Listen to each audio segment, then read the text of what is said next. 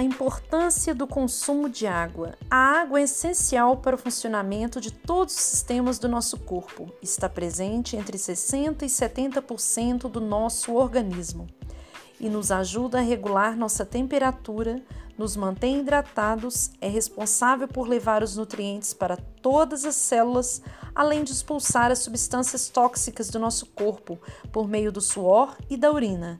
Ao bebermos de 2 a 3 litros de água diariamente, conseguimos repor o líquido perdido na transpiração, saliva e excreções corporais.